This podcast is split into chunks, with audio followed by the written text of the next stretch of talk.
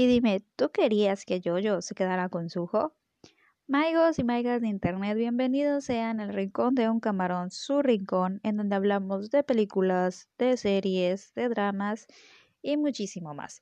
Hoy quiero hablar de dramas y quiero hacer el segundo episodio de un especial que me encanta y estoy hablando de Destrozando tu drama favorito, como pueden ver en el título.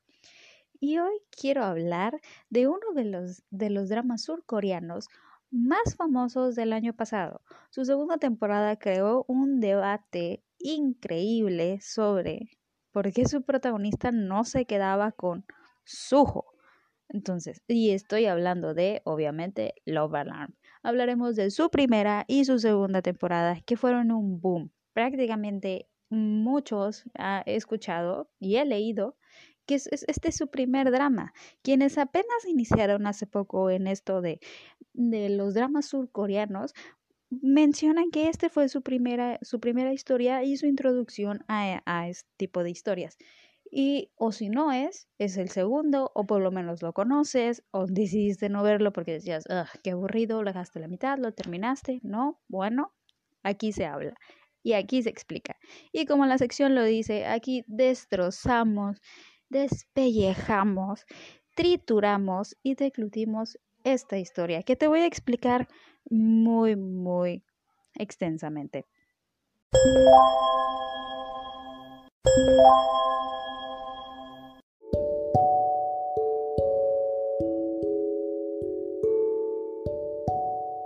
Estamos en febrero y creo que el amor se puede sentir en el aire y así como tenemos especiales de terror en octubre, hoy decidí, bueno no hoy, sino que tomé la decisión de hacer varios especiales en los que el protagonista es el amor, porque febrero es el mes del amor y la amistad también, pero principalmente el amor. Así que iniciamos con este especial precisamente con Destrozando tu drama favorito. Y en esta sección yo sé que solemos hablar de historias que detesté, que no me gustaron y prácticamente se resalta sus puntos negativos por donde lo veas.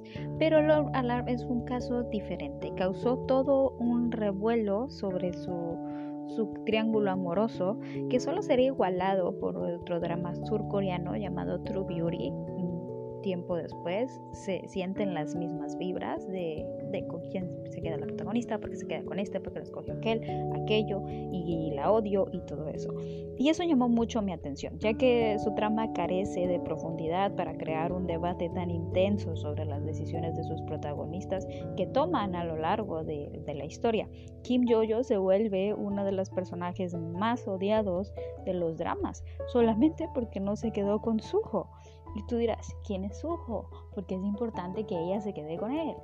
¿Y, ¿Y, de qué va la historia? Pues no te preocupes, porque yo te voy a explicar de qué trata. Así que vamos a la siguiente sección. ¿De qué va esta wea?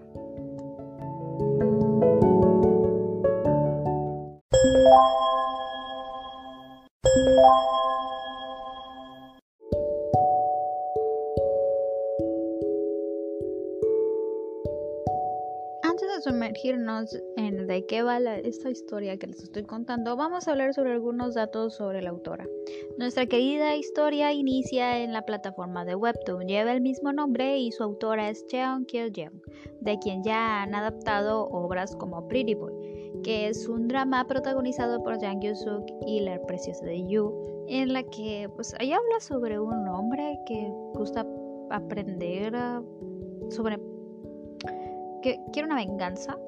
Eh, es, es sacado por una mujer en específico quien le dice que es necesario vengarse de, su padre y le presenta a varias mujeres que le van enseñando cosas sobre la vida, que no sé por qué eso le va a ayudar a, a la venganza de contra su papá que no conoce. Está bastante confuso y la verdad que fue muy mal el drama igual y, lo meto en esta sección de destrozando tu drama favorito, aunque ese es solamente para dramas populares y Pretty Boy no constó de nada de popularidad. Si bien la, la serie tiene dos temporadas que son bastante conclusivas, no me informé si realmente va a haber una tercera porque la historia de Jojo culmina bastante bien, no creo que sea necesario.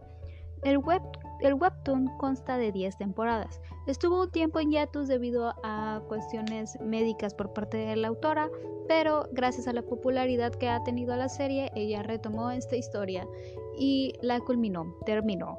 Espero que Yoyo sea igual de feliz que en el drama y no sé si con quien ella quiera. Vaya, porque al final de cuentas, ¿quién somos nosotros para juzgar? Con quien ella le hubiese gustado estar. Espero que esté muy bien. Y pues nada, ¿de qué va la historia? Love Alarm es prácticamente una realidad alterna bastante similar a la de nosotros, con la diferencia de que la, tecnología ha avanzado lo suficiente para que se pueda desarrollar una aplicación eh, en la que nos dice quién está enamorado de ti y también te comunica a los otros de quién estamos enamorados. Es bastante como se particular, ya que cada vez que tú te acercas a esa persona amada, ya sea tu crush, tu novio o alguien, sonará, hará un timbrecito muy particular y te notificará. Esta, eh, una persona te ama a menos de 10 metros, o sea, tienes que estar a menos de 10 metros de la persona para que la vaina esa suene. Y obviamente tiene esta otra persona que tiene la misma aplicación. La trama se, se desglosa dentro de un colegio y Loveland hará este precioso triángulo amoroso protagonizado por Kim Yo-jo, Wan Suno y Lee Hyo-jeon, quienes serán prácticamente los verdaderos protagonistas de esta historia, ya que Love solo será un medio para que la trama pues fluya, ¿verdad? Y, vaya, y vaya que, será uno de los, es como que el cuarto protagonista en este triángulo amoroso, esta aplicación.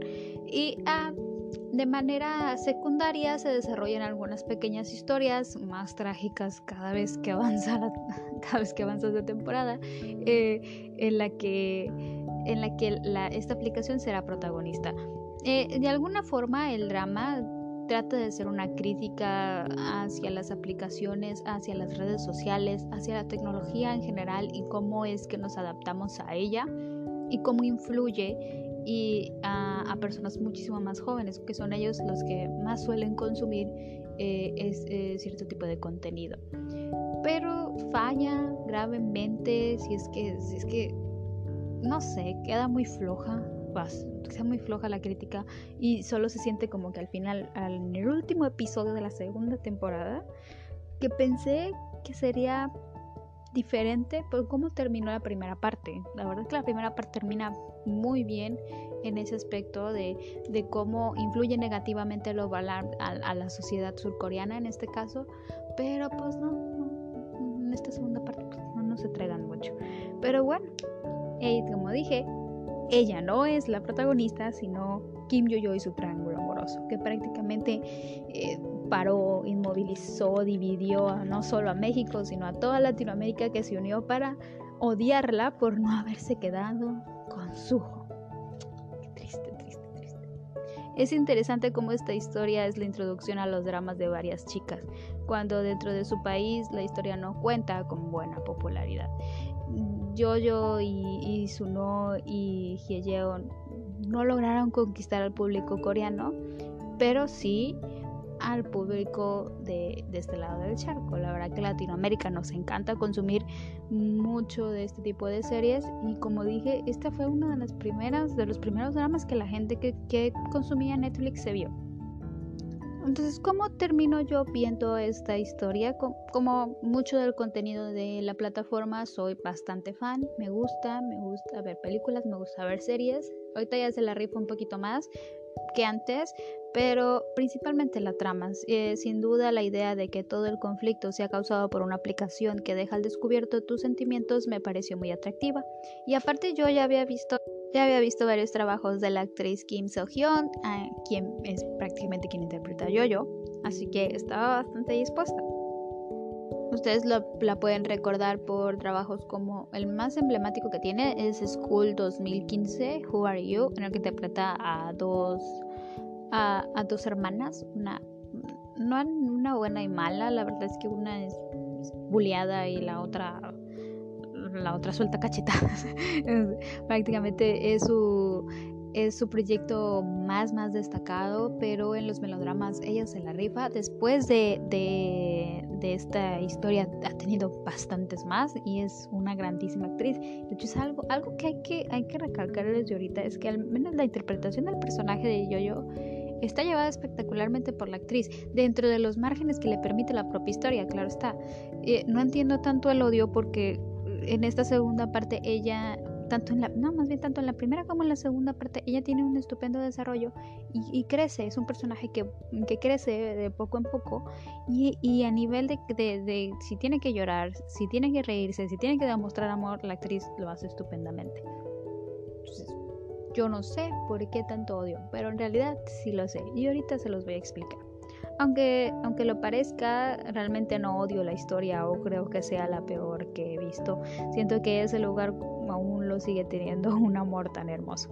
Love Alarm solo me parece mediocre y más osa que otras historias que gozan de la misma popularidad, como sea, no sé, el juego del calamar, eh, recientemente Estamos todos, estamos muertos, o algunos otros dramas que también son originales, ¿verdad?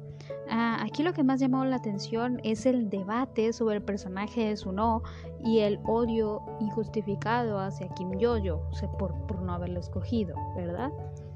Y resucité este conflicto porque viví algo parecido cuando yo me vi la película de Mujercitas. Esta versión reciente, creo que del 2020, que de hecho ganó un, premio por un premio al Oscar por mejor mejor vestuario, que es de la misma directora que Lady Bird, protagonizada por Timothy Callender, eh, esta Emma Watson, es la misma protagonista de Lady Bird que es Saori, entonces tiene, tiene también a Mary Streep en un papel un poquito más pequeño, pero tiene verdad actores de gran renombre. ¿Qué tienen que ver Mujercitas con Love Alarm? Si son, según yo, dos cosas completamente diferentes y también ustedes, más de lo que ustedes imaginan. Así que prácticamente este episodio se encargará de explicar por qué es que el público estaba más predispuesto a que Jojo se quedara con Suho y por qué realmente la odiaron porque no sucedió eso. Spoiler, no, no se queda con él.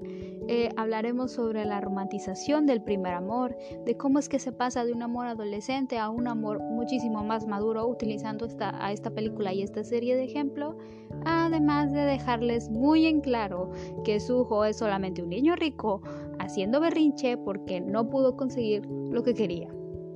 Fin. Esos son los tres puntos y obviamente destrozaremos completamente la historia, paso por paso. Así que acompáñenme a hablar de Love Alarm.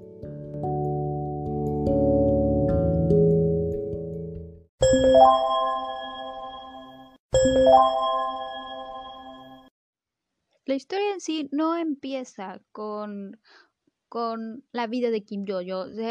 ella tiene esta típica historia clasísima, de, de protagonista surcoreana que no tiene padres, que después se nos explica la razón, eh, vive con un familiar que la odia o que no la trata bien, tiene un familiar que la detesta, en este caso es su prima, que es la muchachita que luego saldría en Sweet Home, la misma actriz, y luego salía, saldría en este drama súper triste que es Joe on Main, creo que se llama también así, ay, que, que todo el mundo habla muy, muy triste de ese drama. Y ha tenido muchísimos más proyectos a raíz de, a raíz de. Le ha ido bastante bien a la muchacha. Qué bueno, qué bueno por ella. La prima de, de la Kim Yo-Yo. Que va mejorando conforme eh, la historia avanza. La verdad es que es insoportable en su primera parte, pero ya en su segunda es más llevadera. Ridícula, pero más llevadera. y pues ella tiene que costearse su, su, estilo de vida, ya que pues no recibe mm, pues un buen trato ni mucha ayuda por parte de, de, su tía, así que ella tiene como dos o tres trabajos, ella pues se costea su vida, su cell phone, su, su ropis, bien padre, eh, todo. Tiene un novio bastante, o sea, tiene una vida adolescente bastante común, Kim Yo Yo la verdad es que pues, nada relevante. Y desde un principio tú notas que ella no es apegada a ninguno, ni siquiera a sus amigos, ni siquiera a su pareja, no, no entabla una relación que después nos dirían que tiene conflictos para hacerlo. No, ella está incapacitada emocionalmente para entablar una relación con alguien.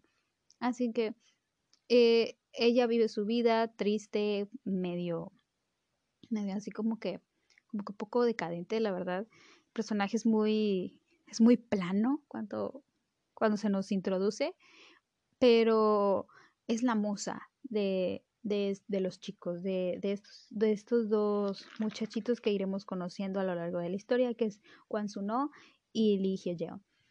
Kwan Suno. ¿Qué? ¿Cómo? ¿Cómo describir a Suno? Miren, realmente la historia comienza con la llegada de Suno de Estados Unidos. Él eh, obviamente es un porque esta es una historia, una historia cliché, mis amores. Es una historia de cliché surcoreana. Y Suno es rico. Suno tiene mala relación con sus padres, que son políticos y millonarios, y no le ponen atención, y eso lo pone muy triste. Así que eh, prácticamente cuando él aparece en escena, tú ya sabes que es un niño rico, mimado, quien tiene de mejor amigo a Hyejeon, ¿verdad? Hyejeon y él crecieron juntos y, y, eh, y él, su amigo es el hijo de la sirvienta de la casa, porque obviamente pues eso pasa, ¿no? Te haces amigo de la servidumbre. Cuando se nos dice que pues uno es un personaje muy solitario, no tiene más amigos y realmente si tiene amigos pues son por medio de, de su dinero, ¿verdad? De, ellos siguen su dinero, siguen su popularidad, también es muy guapo, entonces prácticamente es muy superficial eh, las relaciones que le entabla, excepto con, con Hyeon. Con él es una amistad sincera que ha durado muchos años. Se nos dice que uno se fue al extranjero durante mucho tiempo y por fin ha vuelto pero cuando él llega no es recibido de la manera que esperaba, ya que pues su familia no está, obviamente no lo pela, eh, lo recoge gente que trabaja para él, así que decide ir a buscar a su mejor amigo, quien se da cuenta que ha seguido su vida y mantiene pues pues también una línea de normalidad, de, de pues voy a la escuela, es la misma donde va Kim Jojo, eh, tengo también un trabajo, y pues me, he vuelto más independiente y más adulto a, lo largo de mi vida. Te, dicen que estos chavitos tienen como entre 17 y 18 años. Así que es así. Él ve que, que pues nos, no... Él, él de alguna forma es un personaje que constantemente necesita cariño, necesita aprobación, necesita que alguien como un osito de peluche. Entonces, eso era Yeon para él era su mejor amigo, ese que era incondicional, ese que siempre lo iba a querer, no importara si él fuera un berrinchudo o si él se iba. Entonces, si, resiente la separación, porque no tiene, no tiene personas a su alrededor que realmente lo quieran. Así que porque es importante en la historia, porque es importante en el triángulo amoroso que luego se desarrolla, porque se nota, Suno y, y desarrollan bien esta, esta amistad que raya un poquito más en, en la de te voy a dar todo lo que tú quieras, porque tú tienes carencias emocionales, a pesar de que pues monetariamente estás con madre. Y, y es mi responsabilidad como amigo cargar con eso. Es así como se nos introduce la amistad de Suno y de Hijeon. Que Hijeon lo, le salva el culo de todo, de todo lo que le pasa, que siempre está para él. Yo soy tu amigo fiel. Así. Pero de una manera un poquito más rayando en lo romanticón, que por eso luego dicen que parece un BL, pero no lo es. O sea, pero ¿qué es lo que sucede? Realmente Suno se acerca a, a Kim Jojo porque cuando va a buscar a su mejor amigo, descubre que a él le gusta una chica. O sea, que más allá de solamente eso, descubre que, que ha seguido con su vida y, y no se detuvo el día que este muchacho se fue.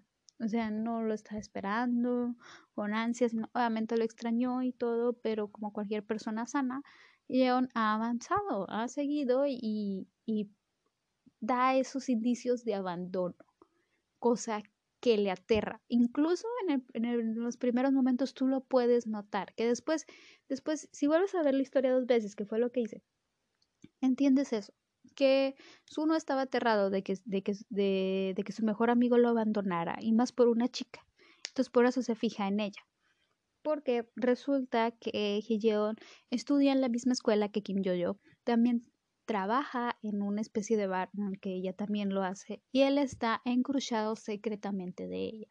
Es como, como un amor bastante apacible, bastante, porque es así como se nos muestra, que él tiene estos nervios de hablar con ella, porque no, porque es la chica que le gusta. Ninguno de los dos usa la aplicación, por eso es que eh, este romance se ve así como que muy inocente, muy pequeño, como que apenas está floreciendo y más nada más por parte de él, porque nunca ha intentado algo con ella o tratado de acercarse, no nada.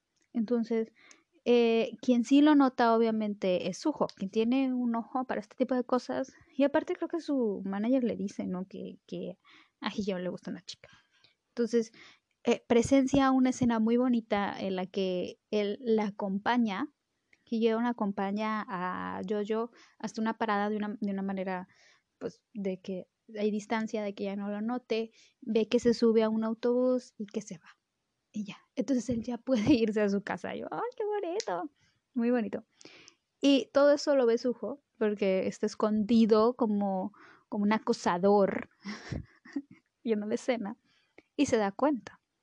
Entonces, ante la idea de que puedan robarle a su amigo, él desarrolla esta curiosidad por hacia, hacia, hacia Yoyo. La busca y decide hacer un movimiento a pesar de que sabe que, que ella le, a ella le gusta, le gusta a su amigo, o sea, de que, que a su amigo le gusta a ella más bien.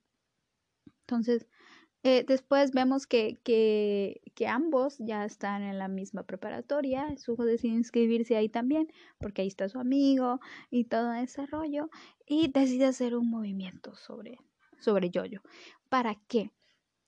Era y se nota más que nada para testearla. A pesar de que luego se nos muestra que es súper romántico el asunto de que, ay, no, él sí la amaba y todo, realmente el inicio de la historia es bastante calculador y bastante frío. Eh, Sujo se, se, acerca a ella por el simple hecho de que, de que es el interés amoroso de su mejor amigo. Y trata de alguna forma de desparalizarla, de, de decir, es una morra más, que porque soy guapo me va a hacer caso y realmente no se merece el cariño de mi mejor amigo. Así lo sentí, así lo vi. Ustedes pueden no verlo de la misma manera. Pero esas son las vibras que me da de ahí de llevársela a besuquearse a, un pasillito en, en, alguna parte, de que el muchacho te, tú vas a decir, pero si no le gustaba, porque obviamente te va a gustar, o sea, ya vieron a Son Kang, por favor, si el tipo te lleva a besuquearse a un a, a una esquina y te dice, vamos a besar, no te lo besuqueas. y yo, yo, eso fue lo que hizo. Yo, yo quien era un adolescente completamente normal, ves a un chico guapo que te, que te está llamando la atención, que, que de hecho le llamas la atención a él y decide pues ahí empezar algo. Y tú dices, pues va, o sea, va. Estoy teniendo una relación con, también con otro chavito. X, somos chavos, podemos tener dos novios. ¿Quién yo, yo puede tener dos novios? Ella quería tres y se le daba la gana. Así que decide, ¿verdad? Decide hacer el movimiento, ella, ella acepta, ella decide salir con él, decide terminar a su novio para poder tener algo con Sujo y Sujo pues recibe una paliza porque la morra tenía novio, entonces ¿Y, ¿Y quién la recibe? Obviamente no la recibe Sujo, cariño, porque ella pone la otra mejilla como Jesucristo. Como te dice Jesús, como te dice Jesucristo, pon la otra mejilla. Si te pegan, pon la otra. Así. Él recibe el golpe de que le bajaron a la morra, y recibe los golpes físicos para que no se guamacen a su, a su queridísimo amigo. Y ya de ahí, eh, vive, vive como una lucha interna durante toda la primera temporada, bueno, gran parte, en la que ese amor que había parecido inocente, que parece, que parece ir creciendo poco a poco, pues se ve truncado debido a que su mejor amigo sale con esta chava y él no puede dejar de sentir algo por ella ve por medio de otros ejemplos de, de Love Alarm que, que el amor es, muy complicado, está feo. Pero poco a poco él va rompiendo como que esas, esas cadenas, esas, esas Sí, pues esas cadenas que le, que le impiden demostrarle sus sentimientos a pesar de que, vamos, de que él sí respeta la relación de su y Kim Jo-yeon, de que él no se acerca, de hecho no se involucra para nada entre ellos dos, prácticamente casi no hablan, no, no conviven.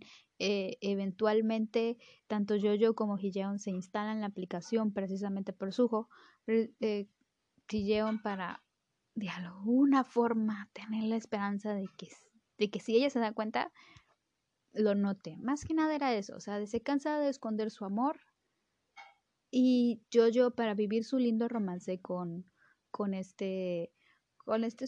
Entonces, ahí, ahí esa primera parte de la historia, es esta parte del amor adolescente romántico que ambos chicos viven.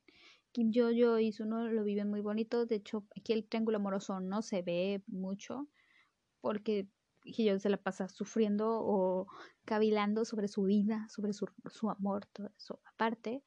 Y a la, a la par van sucediendo historias chiquititas sobre el creador de la aplicación, sobre la prima, que de hecho está súper celosa porque Kim Jojo pues, le va con madre, tiene, tiene al vato más guapo de la escuela, que aparte es muy rico. Vemos un poquito del drama familiar de su no y uh, otras historias alternas, bastante chiquitas, de, de, cómo la aplicación tanto le arruina como le mejora la vida a, algunos. Más que nada vamos a ver ejemplos muy tristes. No hay como que historia de amor que diga, ay, mira, lo conocí por lo balam y vivimos bien bonitos y bien felices y todo eso. No. Y de entre poco a poco nos dejan ver ese trauma bastante severo que tiene Jojo que le impide entablar eh, relaciones emocionales, poder expresarse más bien mm, adecuadamente con, otras personas. Y es que, vamos a decirlo desde ahorita, ella es la, la sobreviviente de un, de un suicidio familiar. Y es que sus padres, por a causa de unas deudas bien intensas que tenían, pues no pueden pagarla. La verdad es que están hasta el chongo de deudas y lo más viable que se les hace a ellos es pues suicidarse. De forma muy triste, ¿verdad?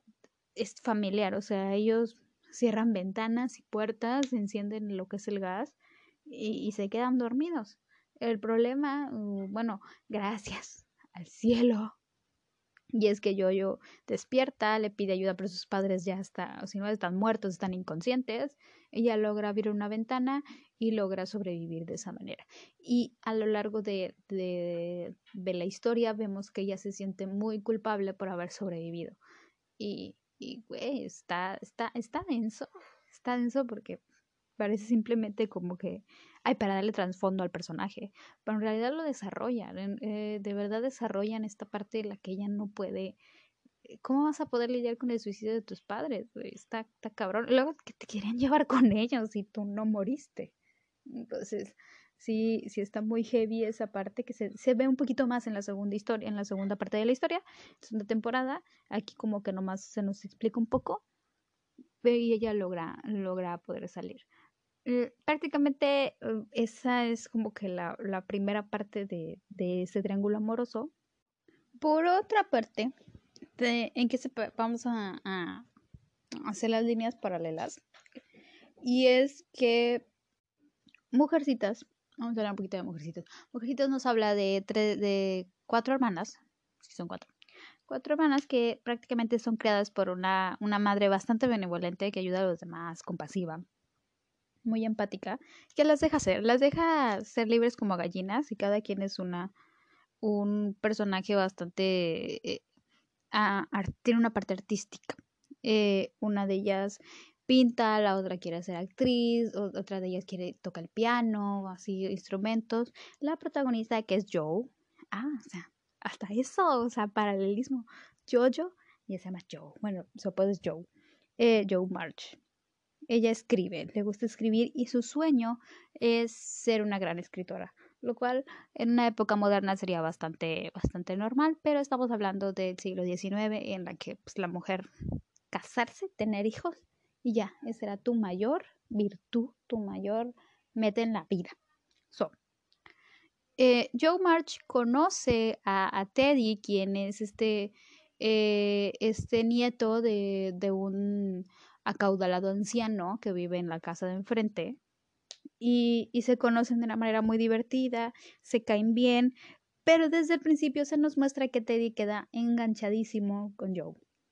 Joe, quien es un adolescente con, con una manera bastante burda, ruda de ser, quien adora a sus hermanas, quien adora su estilo de vida, quien tiene sueños súper súper super grandes, de ser alguien importante en, en ese aspecto, ¿verdad? De, de, de, ser escritora, de conseguir su propio dinero, una, una visión muy independiente y muy diferente de, de, lo que debía tener una mujer en ese entonces.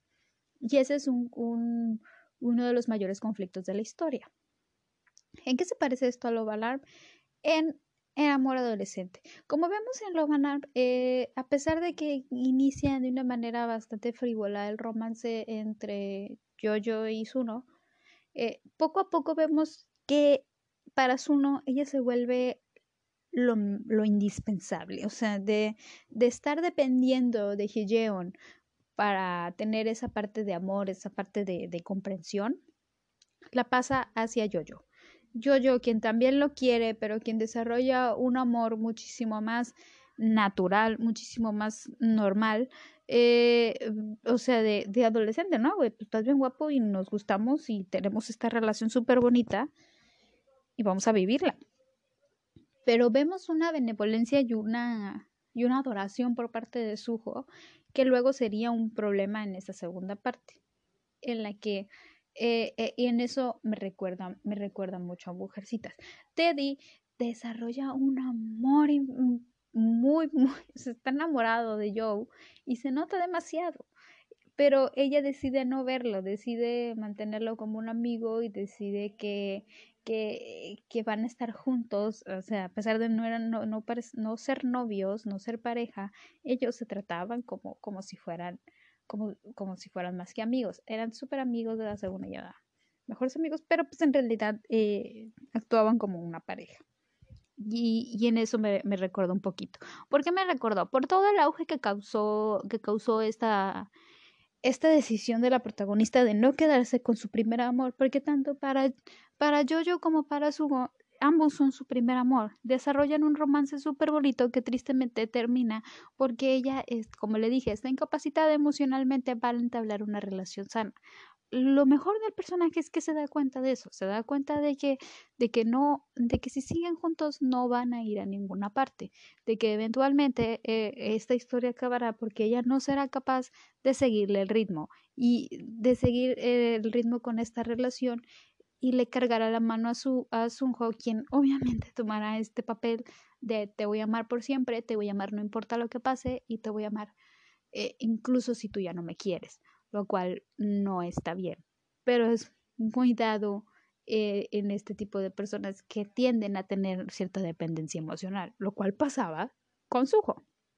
Lo cual pasa en el conflicto de mujercitas. Cuando ambos crecen y Teddy decide pedirle matrimonio a Joe, ella lo rechaza porque su decisión es ser una mujer independiente, decide escribir y no está en sus planes el matrimoniarse, no está en sus planes el casarse, ser una ama de casa normal y tener hijos, no quiere eso. Así que Teddy le dice que no importa, que la aceptará y que la amará sin, sin condiciones y, y, ella le dice que no, que, que no quiere matrimoniarse, que no, que incluso cuando se casen y pasen el tiempo ambos se van a odiar y se van a arrepentir de haber tomado esa decisión. Y es así como termina, pues tristemente, la propuesta para Teddy. O sea, ella lo rechaza porque lo ama como mejor amigo, pero no, no está dispuesta a renunciar a muchas cosas por amor y no quiere que él tampoco lo haga. En el caso de, de nuestros protagonistas surcoreanos, yo, yo, yo decide que, que, que, va a terminar la relación porque no va, no va a poder darle todo eso que este sujo le está dando menciona como que un accidente y luego como que ella decide, me gusta porque ella decide no pasar por todo el drama, todo ese drama que nosotros podemos disfrutar en historias como Boys Before Flowers o también en, en Jardín de Meteoros o en derivados como así ah, como la de Cenicienta y los Cuatro Caballeros o en otras historias. Yo, yo perdón yo decide ahorrarse todo ese drama. Sabe que, su sabe que la familia de su hijo no la quiere, sabe que, que es pobre, que, que también ella tiene otros planes y que este romance pues se va a complicar. Eventualmente también va a tener que terminar, así que decide terminarlo de tajo. Decide instalarse un escudo en su Love Alarm para que esta, mm, para que este no muestre de quién está enamorada. Y así, pues no hacer sonar la alarma de, de su y poder que sea más fácil la separación. Pero olvidó que Suno es un niño rico malcriado. Y cuando tú le dices que no los niños ricos malcriados, ¿qué es lo que pasa? Hacen pataletas, sí. esos morritos que estás, que estás en Soriana o en HB y su mamá no les quiere comprar un chocolate y de repente hacen un berrinche, se tiran al suelo, patean y todo, pero a nivel, a nivel adolescente. Cuando ellos terminan es la peor parte de la historia. Realmente su hijo se vuelve un personaje inmamable. se vuelve ese tipo de personaje que no soportas, que lo único que hace es llorar. Lo único que, se dedica a hacer en toda la historia es llorar. Es decirle a Yoyo que en realidad ella sigue enamorada de él, pero no quiere aceptarlo. Y es estarla acosando. Sujo se mueve en esos tres eh, en esos tres, ¿cómo se dice? Lugares. Se salta uno de otro pa como pulga. Y, y pues realmente no cierra bien el ciclo. E, y se entiende, vamos, estoy en contra de este muchacho. No en realidad, sino que se entiende que ella simplemente le dijo, ¿sabes qué? Un día te adoro y te voy a visitar y, y vamos a, como dice tú y yo, somos infinitos, así como en las ventajas de ser invisible, viviendo su, su romance adolescente a todo lo que da tiene un accidente y al día siguiente, ah, no, pues ya no te quiero, ya no me vuelvas a ver, pues también uno se saca de pedo. Pero pues si la chavita te está diciendo que no, y que no, y que no, e ir a encararla, ir a enojarte, a rogarle públicamente que te vuelva a querer, a, obligarla a que, pues a sonar mi loba alarm. O sea, no, no va a mejorar nada. No, y no lo mejora. Prácticamente vamos a sufrir a, la yo-yo y vamos a sufrir a Sujo esa parte de la separación pero ella sigue con su vida, ya que era bastante buena mm, pues, sobrellevando este tipo de cosas. Sí, lloramos un montón y nos ponen el soundtrack bien triste y todo, y, y pues pasan cuatro años. Se nos muestra que da un salto de, un momento a otro en el que pasan cuatro años y ya nuestros protagonistas dejan de ser adolescentes para ser adultos. En Mujercitas da un salto de siete años, en el que después de, mm, de verlos Ah, divirtiéndose, eh, no, no tomándose en serio mucho las cosas y enamorándose. Nuestros protagonistas por fin llegan a ser adultos. Teddy se la pasa de borracho y de mujeriego porque no ha podido olvidar completamente a Joe y en, en el proceso se acerca hacia Amy, la hermana menor de, de Joe, quien se ha puesto bien pinche bonita y es de sociedad y pues también y siempre estuvo enamorado de Teddy. Así que Teddy, como lo sabe, porque son los hombres, comienza a coquetear con ella de una manera bastante sutil, pero que él le hace evidente que está coqueteando, ¿verdad? De que le está tirando los perros. Amy se enoja diciéndole que sabe que está enamorada de su hermana y que no quiere ser plato de segunda mesa, pero sigue queriendo sigue queriendo a Laura, sigue queriendo a Teddy, ¿verdad? Entonces, sí, sí vemos como que, a mí no me gustó tanto de que el romance entre ellos pues, no se desarrolle mucho, pero eventualmente ambos se enamoran y, y ya son adultos.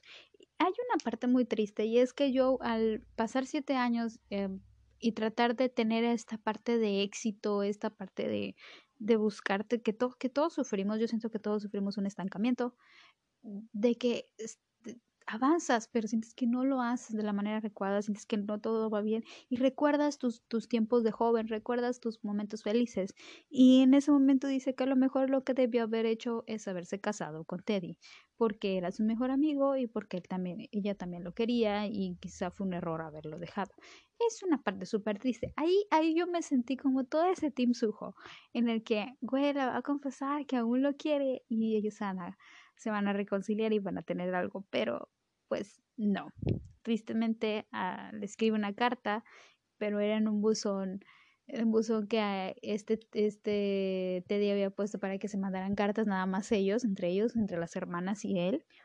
Y ahí la deja esperando que Teddy la lea, pero ya ha crecido. Teddy ya es un adulto. Se decide, decide casarse con Amy y, y se da cuenta de que sigue amando a Joe, pero la ha superado y ama de una manera muy diferente a Amy. Y vemos cómo pues Joe tiene que aceptar eso, tiene que aceptar que, que ya no la ama, que ya se casó y que realmente no quiere arruinar el matrimonio de su hermana. Así que destruye la carta en donde le dice sus sentimientos. Y es muy triste, es muy triste porque me dolió. Me dolió mucho ver que, que mis personajes, mis personajes favoritos no se quedaban juntos. Y aún así sigo resentida y sigo sin entenderlo de por qué es que no se pudo esperar más o pudo haberla buscado. Pero, ¿Y por qué tiene que ver esto con todo? Para allá vamos. En este caso, en Lovaland han pasado cuatro años. Nuestra querida Kim Jojo ahora va a la universidad y vive una vida muchísimo más tranquila, más llevadera. Ha tratado de, de superar todo ese pasado y pues se ha seguido adelante bastante bien.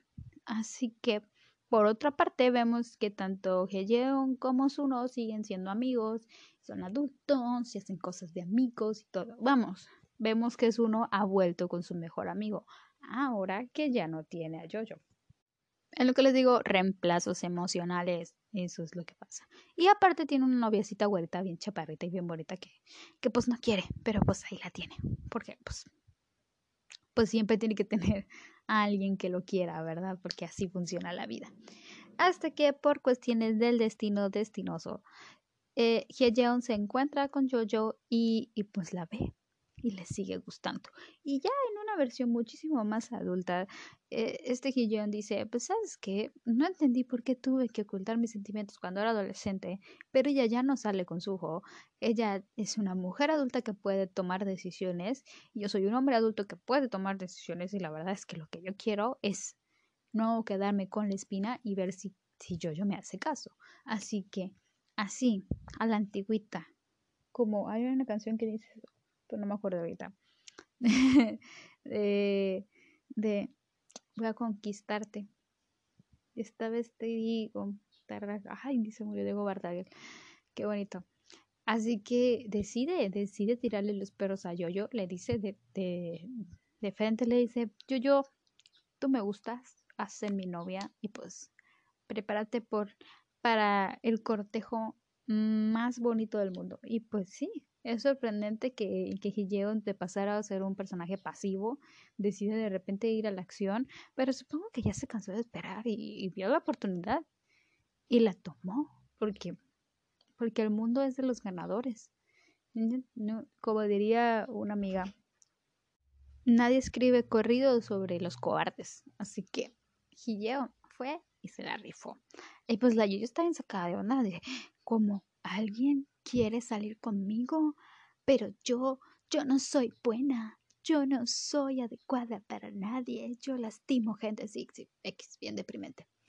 Y pues nada, pues empieza, empieza el cortejo, empieza la relación y eventualmente pues los ve juntos, los ve juntitos en, en su no y tú dices, es una persona madura ya, es una persona que los va a dejar ser felices. Pues no, vuelve exactamente como niño, chiquita Soriana, güey, vuelve a hacer su berrinche enorme. Va y le dice que es una mustia, que como se atreve a tratar de quitarle a su hombre. pues no, le dice que, que pues sí, que, que, que qué onda, que le anda bajando al amigo, que, que cómo se le ocurre, si que mira cómo lo dejó, si lo destrozó, si su corazoncito lo pisoteó y lo tiró y lo escupió que cómo se atreve a tratar de conquistar a Gideon, a tirarle la tanga, a, todo eso. Y, y la Yoyo pues solo llora. Ay, es que a mí, a mí eso me molesta un montón. Yoyo solo sabe llorar. Yoyo ni siquiera se, se defiende, se defiende del bate de decir, pues que no sé, que te valga que eso, o es mi vida, o, o pues ya, güey, supérame, o así. Ni te topo, que le diga, o algo así, no sé. Pero, pues, así sucede que va, pues no funciona reclamarle a Hijeon, porque Hijeon le dice, pues a mí me gusta, güey, y ya no sale contigo. Y el que se fue a Sevilla perdió su silla, y ya está. Así, así sucede. Entonces va a reclamarle a la Yoyo. Y a Yoyo le dice que por qué sale con él. Y luego le empieza a decir que aún, aún lo ama y que sí, que él aún la quiere. Y yo, ya, o sea, ya estaba yo así como que, caes mal, hijo, caes mal. Y prácticamente así es como termina esta primera parte, esta primera parte en la que yo se cansa de los reclamos, en la que yo se cansa de, de, decir, pues siempre me he limitado, siempre yo tan buena como el pan, no, no, no, no tomo coca, no fumo, no bebo, no nada, quiere destramparse. Y para ella destramparse es decir, pues sabes qué, tengo derecho a ser amada, y le dice Gideon, vas, vas, Si quieres, vas. Y así es como ellos empiezan a salir, a pesar de que pues obviamente ella no se siente segura, como le digo, está, no ha superado esa parte, ese trauma tan severo y está el, su a todo lo que da de es que no, es que no pueden estar juntos, es que no, es que no. Y pues resulta, ¿verdad? Que aquí es donde empieza como que, ¿a quién quiere? ¿A quién quiere yo yo? Aunque era muy evidente, pero al parecer eso todavía es una incógnita. Y vamos a hacer una pausa antes de empezar con con la segunda parte de la historia. Y es una preguntita y es, ¿el primer amor realmente tiene que durar para siempre? Porque es ahí la cuestión. Es esa parte en la que hablamos de la romantización del primer amor. Porque muchas historias, no, no es esta en este caso, es, es así como que contraproducente, pero no, en el que la protagonista siempre se enamora una vez y se enamora para siempre y dura mucho y todo eso. Y después pues es el hombre con el que tienes que quedar porque es el hombre que amas y todo, y todo el que nunca vas a amar. Y se pierde en contacto y se lo vuelve a encontrar y se vive en el final de la historia, se queda con ese primer amor. Como esa película precisamente que pues habla del primer amor de una niñita que se enamora desde muy pequeña de un chavito y él nunca la pela hasta que eventualmente después de tanta presión se enamora de ella, claro que sí. Y, y tú dices, qué bonito, pero me gusta de alguna forma este drama porque a pesar de que de que romantiza de alguna manera esto del, del primer amor, que realmente cuántas personas se quedan con su primer amor, seamos sinceros, eh, rompe eh, esta parte, rompe eso de, de, que el amor tiene que doler, el amor tiene que sufrir, el amor se trata de, de callar y aguantar, de, no, no lo hace, y para sorpresa, y para mi propia sorpresa, eh, es bastante reconfortante y, y me gusta. Y es que las historias nos han enseñado a eso, de que la protagonista se va a quedar siempre con el mismo güey y va a ser feliz con él por, para siempre y va a tener chingo de hijos y van a casarse y van a todo eso. Pero realmente cuántas de las personas se quedan con su primer amor? Es un amor adolescente, es un amor que bien, que lo viviste y que te gustó y que se sintió bien que cometiste errores porque, porque están satanizando a una chica de 17 años. Hay que recordar eso. Sí, es un personaje, claro que sí. Te recuerdo que es un drama, sí, está bueno. Pero satanizar y, y odiar a esta chica por el simple hecho de que no llevó bien su primera relación, porque tiene un montón de broncas en background de, de abandono, de, de suicidio y de malos tratos a lo largo de su infancia, digan que no, que no le bajó chingo de dinero y lo dejó, o le quitó un riñón, o le quitó toda su fortuna, o, algo, o sea, de verdad es como que la odio, la odio porque no se quedó con él, y todo eso y eso. Pero ¿por qué pasó esto? Muy bien, eso es muy fácil de explicar. Primero que nada está el fenómeno Song Kang. ¿Qué, qué es el fenómeno Song Kang? sencillísimo. ¿Sabe? Sale Love Alarm y pues se vuelve todo un boom, se vuelve uno de los dramas más vistos y súper importante. Y obviamente la carrera de la actriz ya estaba catapultada. Ella ya tiene cimientos en esto. A ella le van a dar trabajo siempre. No importa que, que, su, que su personaje sea soso, un poquito, ¿verdad? Aquí en esta historia. Pero Song Kang era nuevo. Song Kang era una cara relativamente nueva en esto de la industria.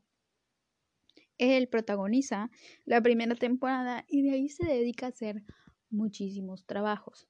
Trabajos como Sweet Home, que luego serían originales de la, misma, de la misma plataforma. Naviela, que también es otro drama original de Netflix. Creo que el, siguiente es Netflix o aún así creo que se llama, que es, aquí hace como un personaje diferente, pero en sí son, son prácticamente dramas que han salido a la par. Y luego sale Love Alarm 2 y, y ahorita tiene un proyecto también de drama que será que estrenado en Netflix. Y, el punto es que el chavo ha estado trabajando y, y el público ha estado constantemente expuesto a Song Kang. Entonces, ya, ya estaban como que predispuestos. En Sweet Home, él es el protagonista, porque no es un papel secundario, él es el protagonista que no hace mucho, pero pues X es el vato protagonista, es el vato que más sale, es el vato que es de los pocos que sobrevive toda la temporada. Sí, porque chingo de gente se murió, pero él, él al pie del cañón, claro que sí. En Naviera hace también a uno de los, a un coprotagonista, porque el protagonista es el, el, el actor viejito. Y aún así, cállate, es un fuckboy.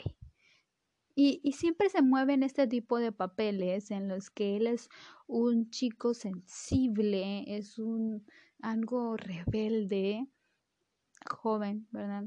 Que siempre se queda con la chica. Ojo, en Sweet Home, pues en este caso ellos no se quedan juntos, pero, pero pues porque interpreta como que a un personaje muchísimo, muchísimo más inocente, ya tirándolo como si fuera un niño, la verdad. En la vida pues es una, es un joven bastante bastante sensible, ¿verdad? Que ayuda a un viejito.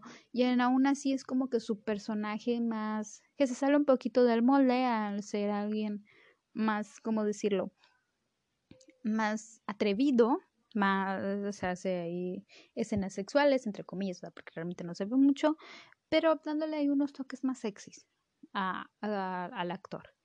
Y ante esto, es muy evidente que el público estaba bastante predispuesto a que él, como en todas las historias, se quedara con la chica. Aún así, es también una adaptación de un webtoon, eh, que el final de su personaje es completamente diferente. En él es un fuckboy y es un tipo que, que realmente carece de esa parte de entendimiento emocional hacia su pareja, que así termina la historia. La chica se da cuenta de que está saliendo con alguien que no hay futuro porque emocionalmente no está comprometido y decide dejarlo.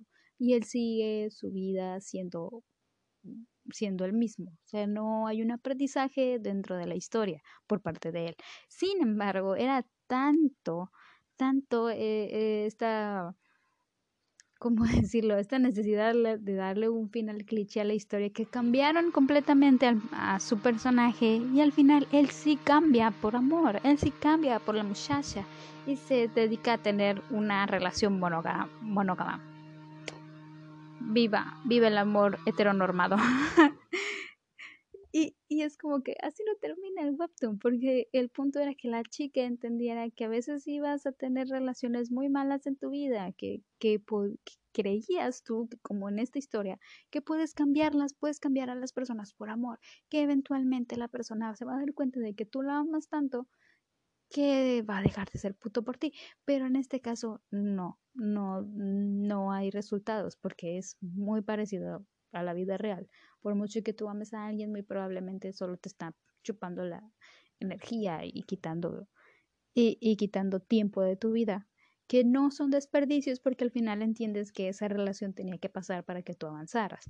Aún así, no es ese tipo de historia, lo cambiaron al final. Entonces, ¿qué es lo que pasa? Que al estar tanto tiempo expuestos al hijo de Netflix, que es como se le conoce en, en Corea, ya había predispuesto al público a, hacia, el, personaje.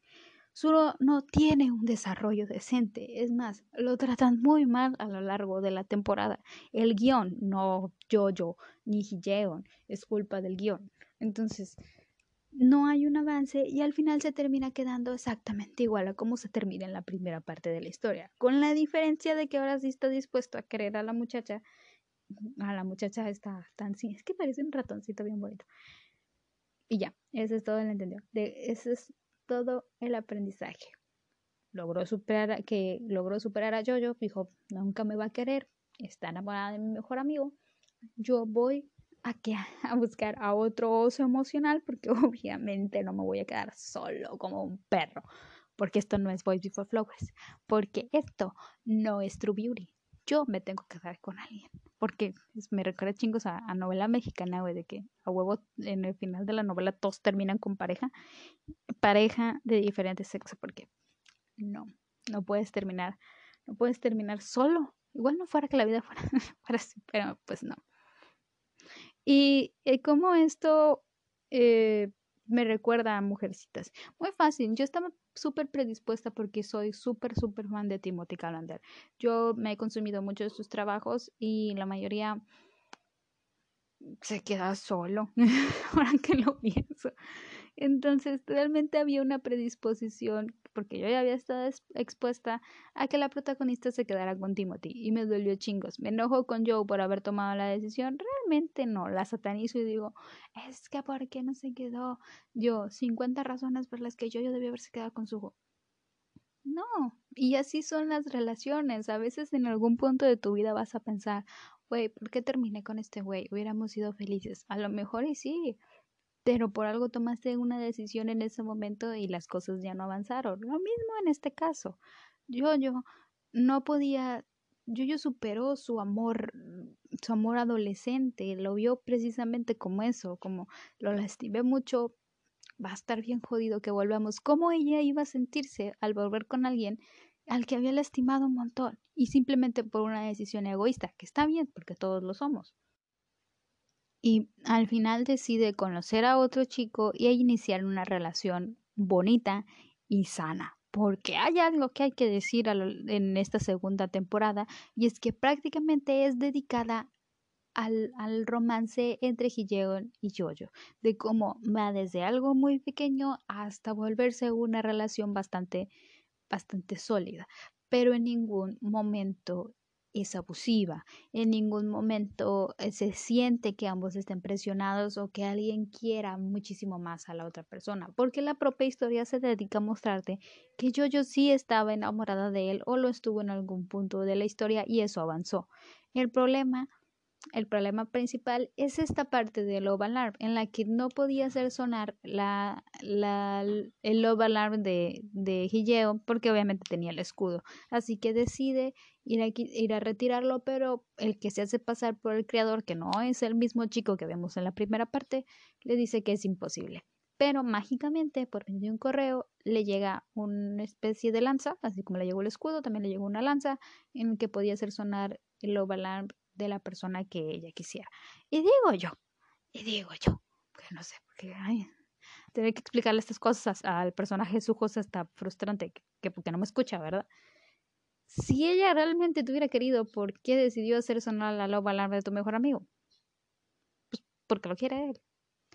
Y a pesar de que, de que se lo dejen claro, de que pues, lo, ve, ¿verdad? Que es bien triste en la parte donde escuche que la Love Alarm de, de Jojo y la Love Alarm de Hijeon suenan, dando a entender pues que están enamorados.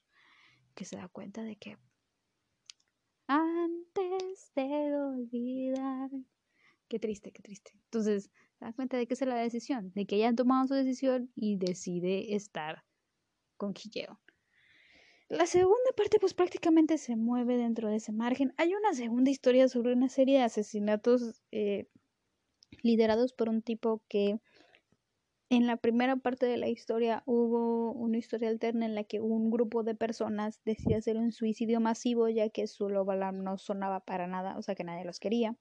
Y, estuvo su, o sea, el asunto súper heavy.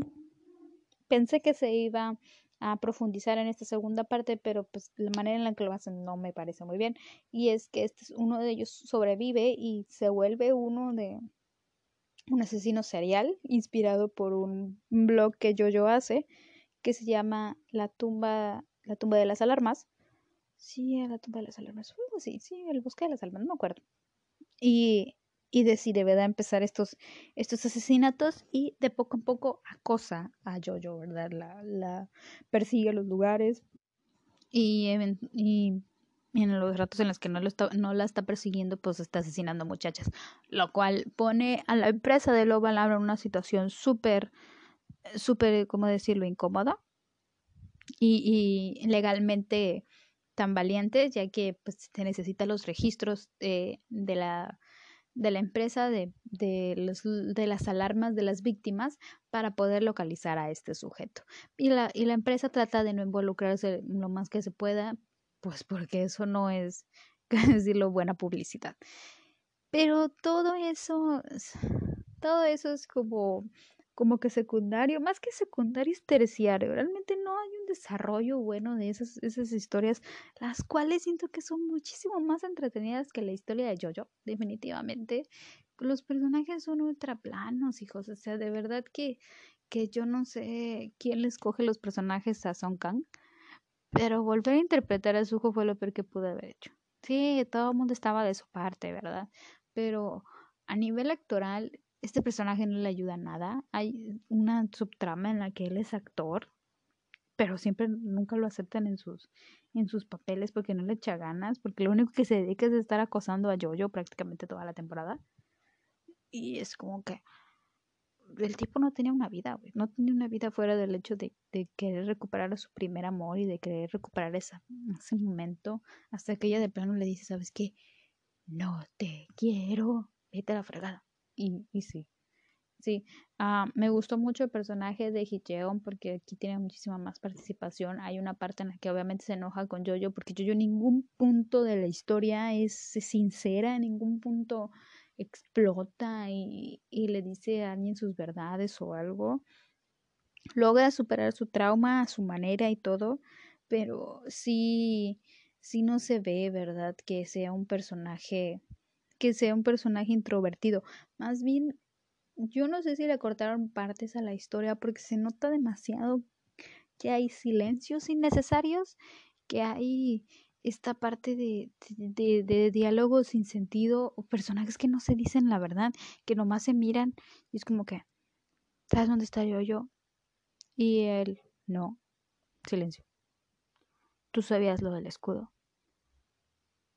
Y, y Son se queda callado, güey. Se queda callado y es como que, yo sé que tú lo sabías. ¿Y porque tú lo sabías y yo no? Si yo soy su novio. Callado. Callado, música triste, empieza a llorar se corta la escena, vamos a ver qué, está haciendo la prima. o sea, ¿qué clase de diálogos son esos? Mire, hay, hay algo que voy a rescatar, ya, ya estamos llegando prácticamente a la recta final. Hay algo que voy a recalcar y, y siento que eso fue la razón por la que en su, en su país eh, Love no fue, no fue popular. Y es que se siente muy, muy desconectado del tipo de historias que nos entrega Corea siento que ni siquiera siento que esté americanizado, porque obviamente hemos he visto cine, mm, cine de mi propio país que, que se van, que la historia se desarrolla en colegios, que el asunto, eh, por ejemplo, un ejemplo súper, súper em, cercano es Rebelde. Rebelde sucede en un colegio de ricos, con gente de gente blanca, mayormente gente con dinero, que, que raramente van a tener problemas Mm, normales, ¿verdad? Se siente muy desconectado, se siente muy, muy artificial. Y siento que Love Alarm es así. Love Alarm es una serie muy bonita, tiene foto, una fotografía muy bonita, tiene actuaciones decentes, porque a nivel actoral siento que nadie falla. Hasta Son Kang llora muy bien, porque es lo único que hace el personaje, pues por lo menos le debe salir bien al muchacho. Eh, eh, los adultos brillan por su ausencia, personajes secundarios prácticamente no hay, o son, o son, o son de cartón, realmente no importan dentro de la historia. Eh, Kim Jo-yo no tiene más amigos que su novio, literal. No, tiene una amiga que sale muy poco y que tiene bien poquitos diálogos y lo que se dedica es estar enamorada de compañeros, lo cual está bien y ojalá hubiera sido, hubiera sido parte de la trama, pero pues no se desarrolla. Ni siquiera esta historia secundaria de un asesino que utiliza la aplicación, porque cada vez antes de matarlas lo que hacía era que hacía sonar su, su alarma. Eh, está, está bien desarrollada. Al vato lo vemos como dos o tres veces alrededor de la historia y pum, ya lo atrapan. Contexto, quién sabe. La verdad es que, que no sé quién mató, no sé por qué los mató, no sé cuál fue su modus operandi, que te aseguro que está, si es que existe, está mejor desarrollado en el webtoon y, y, es, y es como que, ah, bueno, qué bueno que lo atraparon. qué feo tener asesinos de mujeres por ahí, la verdad, está jodido. Pero X, la vida sigue. De verdad que esa historia estuvo, estuvo nada más para, para causarnos así como que para darle un conflicto, un propósito al, al personaje del, del director de la empresa, que resulta no ser el creador de, de, de la aplicación, sino que su hermano, que este chavo que ya conocíamos, eh, la, el personaje de la prima de esta muchacha acá sigue una historia que, que, por momentos es graciosa, que le han de pagar mucho a esta muchacha por hacer ridículo, porque su personaje literal no sirve más que para hacer comedia y para hacer ridículo, y ella lo hace estupendo, o sea, mis respetos, y, y no llega a ningún punto.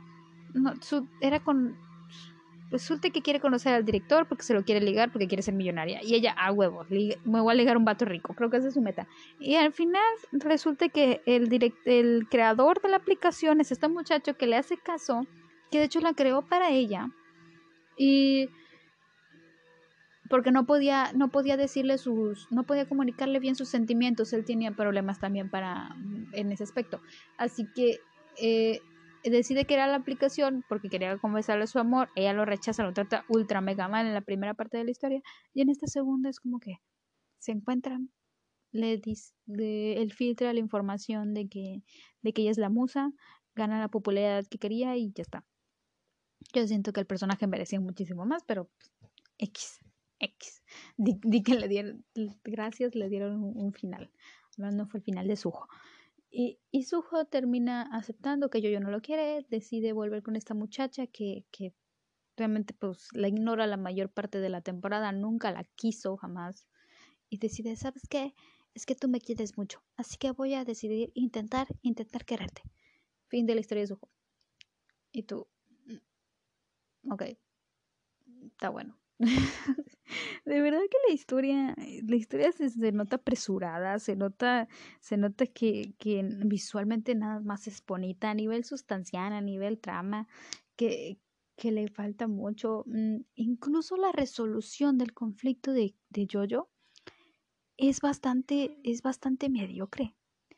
Es, es bastante malo. Si lo comparo con resolución de conflictos de Kill Me, Kill Me, Kill Me, o al de It's Okay Not, not to Be Okay. El, vamos, el papá de, de la protagonista de It's Okay Not to Be Okay metió a su madre en una maleta.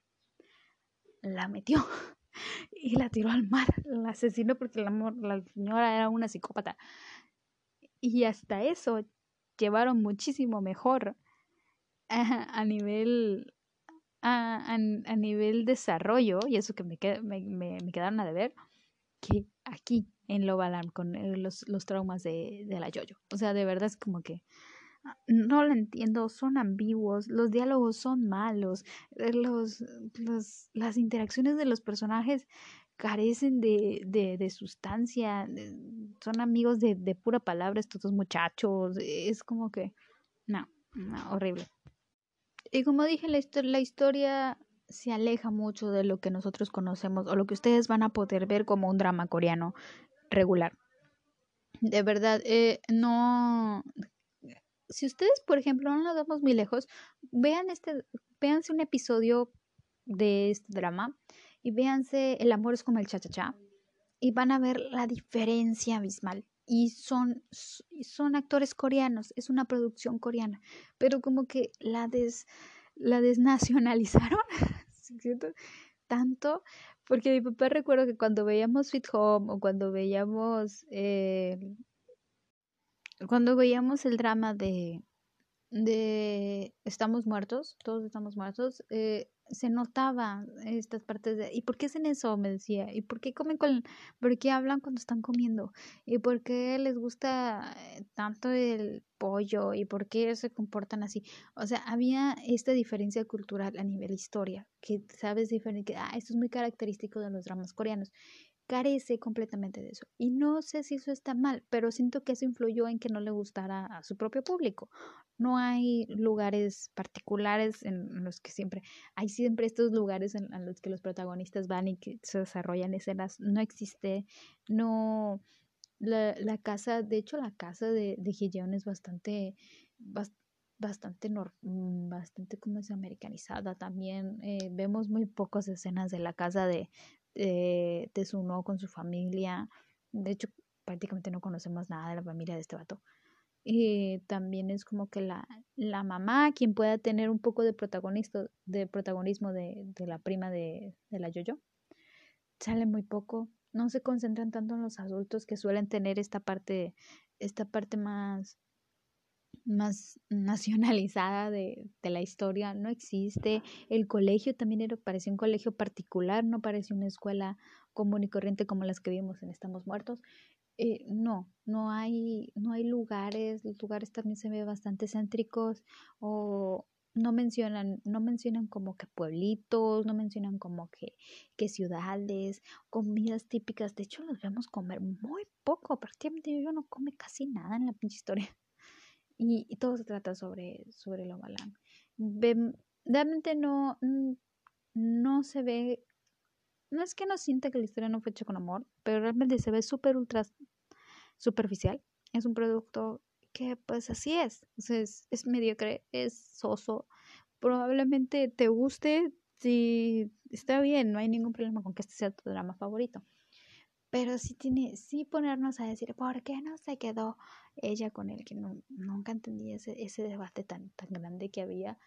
La propia historia, y no es por defenderla, pero la propia historia te explica por qué es que ella no se quedó con él. La propia historia desvaloriza y minimiza el personaje de su no al punto de que de que pues de, de, que lo hace tener un final incluso más mediocre. Y el final de, de Jojo y de Hiyon es muy bonito de verdad me gustó mucho porque en esta segunda parte se desarrolla la historia de ellos dos y te haces encariñarte con ellos. Tú que ya tienes después que te gusta el actor que ya lo has visto en otras partes y que ay por qué no se quedó ay por qué no se quedó bájale pues no se quedaron juntos y ya está. Y espero que, que Son Kang haga otros proyectos. Y, y deje Love Alarm ya porque no hay más que decir sobre el personaje. Es malo y, y, le hicieron le hicieron cosas muy malas en esta, en esta temporada como para que siga yendo. Y en general es bastante soso, bastante mediocre y, cae mal. O sea, es de verdad que, que, que es un Hawkeye cae mal en esta historia porque prácticamente todo el tiempo parece que está haciendo berrinche y al final pues tiene que aceptar que las cosas no te salen siempre como tú quieres. Pero, pero a nivel de, de historia de romance entre, entre Jojo y Hideo, la historia se mueve bastante bien, se mueve de forma natural, sientes que, sientes que es un romance bonito que va avanzando poco a poco. Y de hecho hay una parte en el final muy, muy bonita que me gustó, en el que hay un registro de las veces que el, la Love Alarm de, de Jojo suena. O sea, de las de, de, de, cuando se registraron. No se podía ver por el escudo, pero sí estaban registradas. Y te las muestran muy bonitamente, momentos específicos en los que tú notaste que, que ellos estaban enamorados. Ya para terminar, la parte de la crítica social, que la crítica sí, social que se hace a las redes sociales y a nuestra dependencia, en especial la de las generaciones más jóvenes, a este tipo de tecnología, pues está nada más ahí por encima. No se profundiza, no es importante, no, eh, no más como que, ay, es que se nos olvidó, vamos a hacer que uno de los personajes lo mencione en voz alta para que se entienda. Y ya, that's it, es todo. No, es como que, no, dependemos mucho sobre esta tecnología, le dice. Hay una frase que sí me gustó mucho, que, que, que de hecho lo menciona él, que es de entender, ¿verdad? Este Kim Jojo estaba destinada a tener un romance típico, pero al instalar el escudo cambió por completo su destino. Decidió hacer y sentir por ella misma. Al momento de ponerse el escudo, al momento de tomar la lanza y decidir a quién amar, dejó de de seguir el algoritmo de la aplicación, ¿verdad? De, ay, ve esta película, mm, sigue esta persona, ah, mira esto que tengo para ti y decidió pues tomar la decisión, que es lo que todo el mundo debería de hacer, dejar de seguir el algoritmo y decidir qué es lo que ellos mismos quieren ver a la hora que quieran verlo. ¿Para qué? Pues para decidir esta autonomía. Y es que no se ve muy bien representada durante la historia esta autonomía por parte de los personajes. Yo-Yo constantemente está preocupada porque no le puede mostrar su amor a Hiyeon porque su alarma no suena. Y yo, hija, pues, llévalo al cine, regálale algo que le guste, no sé, dile que lo quieres. no era tan necesario, sabes que no es necesaria esa alarma en tu celular. O sea, se lo puedes decir. Pero pasa, o sea, pasa que dependemos mucho de la tecnología para hacernos sentir bien subir una foto bonita o, hacer una publicación o escuchar que alguien publicó algo sobre esto. Incluso ya se coquetea por medio de, de reacciones en Facebook y en Instagram. Así que prácticamente eso no es, no es totalmente apartado de, de la realidad. de que nosotros actuamos en base también a la tecnología y a estas aplicaciones. Pero la crítica lo hace muy mal y, no lo entiendes. Al final vale que eso, porque haz cosas por ti misma, no dejes que el algoritmo te recomiende. Ese es el consejo de Loba Alarma. Y pues prácticamente hemos llegado al último punto de esta, de esta sección de destrozando tu drama favorito. Espero que les haya gustado. No, no, como dije, no di el drama, pero sí hubo muchas frustraciones por mi parte. Y para mi sorpresa, esta segunda entrega que me acabo de terminar hace unos días es mejor que la primera y realmente no sé por qué a la gente no le quedó claro las razones por las que ella no lo escogió. Pero míralo desde el punto, tú te puedes quedar con Song Kang, puedes seguir viendo sus dramas, espero que le vaya mejor en los próximos y, esperemos que ya dejen descansar esta historia, que es bonita, pero no, no, mejor véanse El amor es como el chacha, que también estoy pensando en hacerle un, un especial, pero a ese, ese sí lo quiero. muy bonito drama, muy bonito eh, historia. Así que esto ha sido todo por hoy. Gracias por escucharme. Este ha sido el Rincón de un Camarón, su rincón. Y nos vemos en el siguiente episodio, que también tratará sobre el amor. Así que cuídense.